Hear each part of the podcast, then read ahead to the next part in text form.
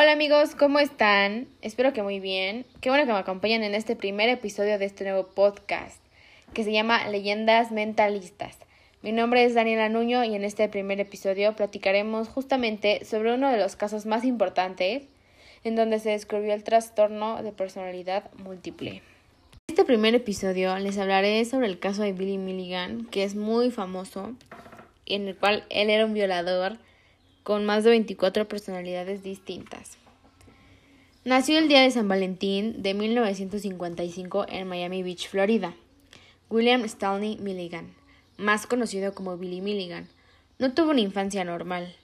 Las continuas ideas sentimentales de sus padres, Dorothy y Johnny, y el alcoholismo del progenitor hicieron que el pequeño se, se sintiera continuamente desprotegido.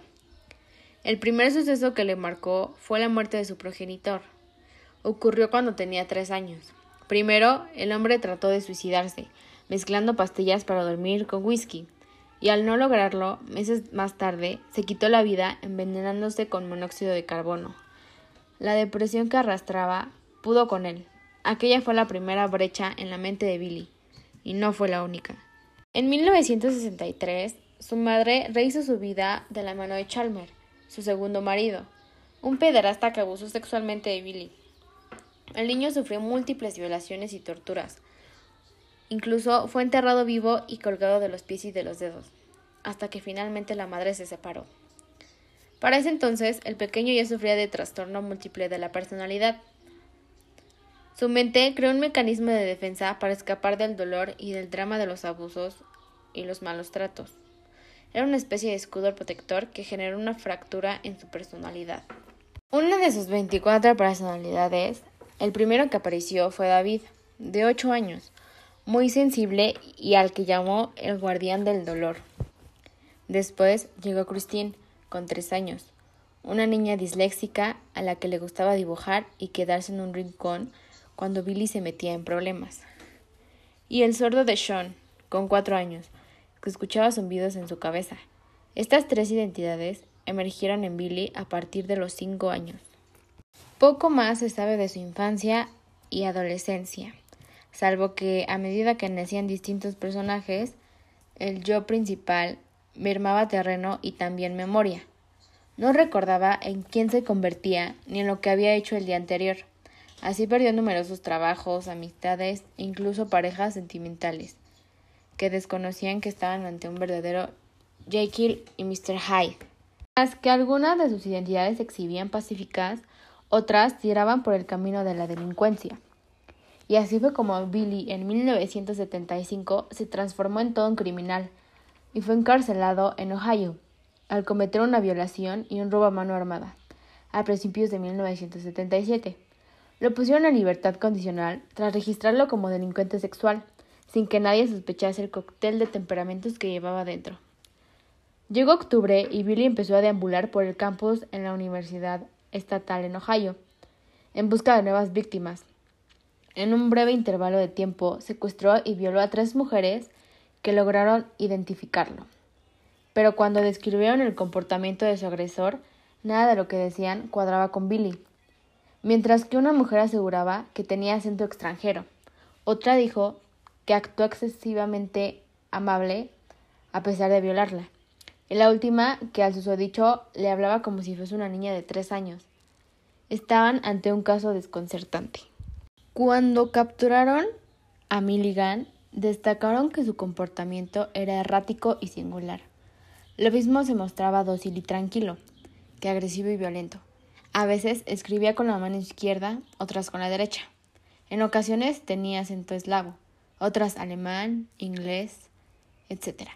Es como si las distintas personalidades de Billy surgiesen cuando le eran más útiles.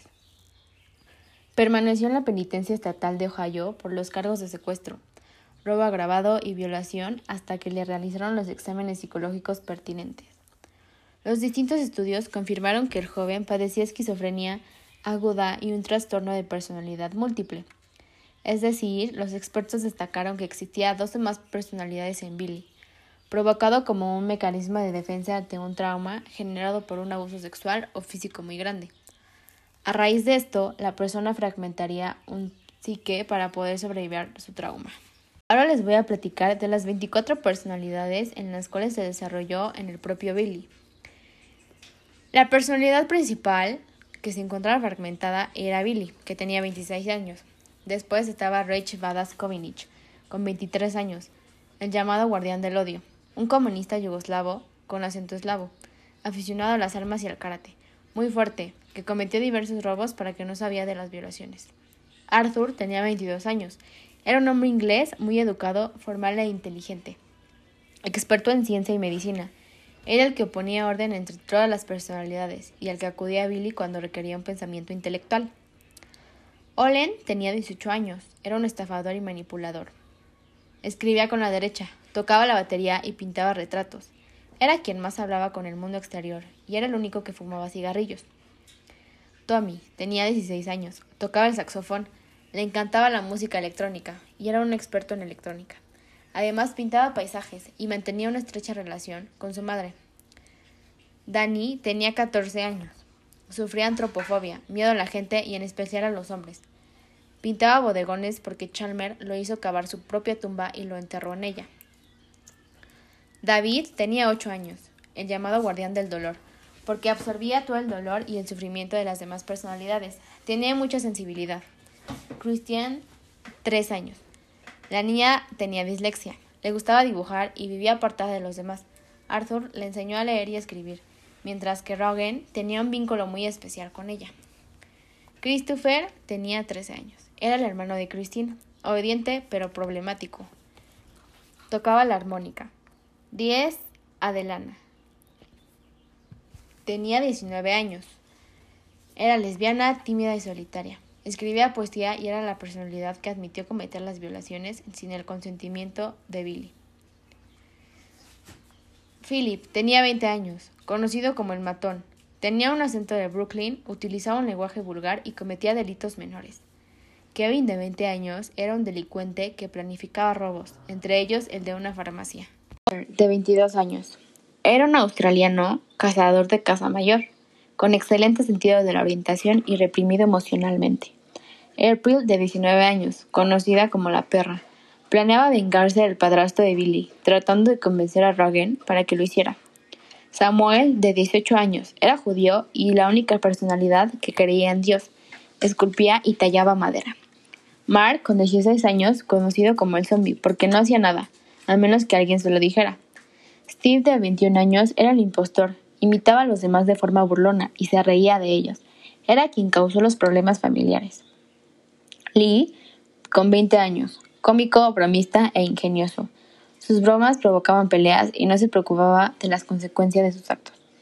Jason, con 13 años, sufría reacciones histéricas y rabietas. Robert, de 17 años, también llamado Bobby, era un soñador que continuamente fantaseaba con viajes y aventuras. Sean, con cuatro años, conocido como el sordo, escuchaba zumbidos en su cabeza. Martin, de 19 años, era un snob de Nueva York que quería conseguir cosas sin ganárselas primero. Timothy tenía 15 años, conocido como Timmy, trabajaba en una florestería, donde mantuvo una relación homosexual con un cliente. El maestro, que tenía 26 años, era la suma de las 23 personalidades en una sola. Era brillante, sensible y con un gran sentido del humor. Se consideraba el mismo como yo soy Billy de una sola pieza, porque recordaba casi todas las acciones y pensamientos de otras personas.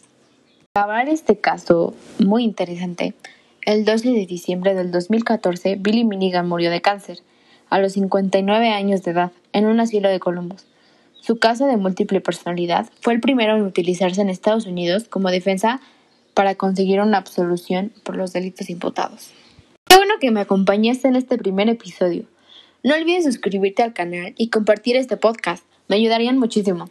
Y díganme qué opinan sobre este caso de Billy Milligan, está muy loco, ¿no? ¿Qué tal les pareció? Me pueden encontrar en Instagram como Dani-RN, ahí los leo.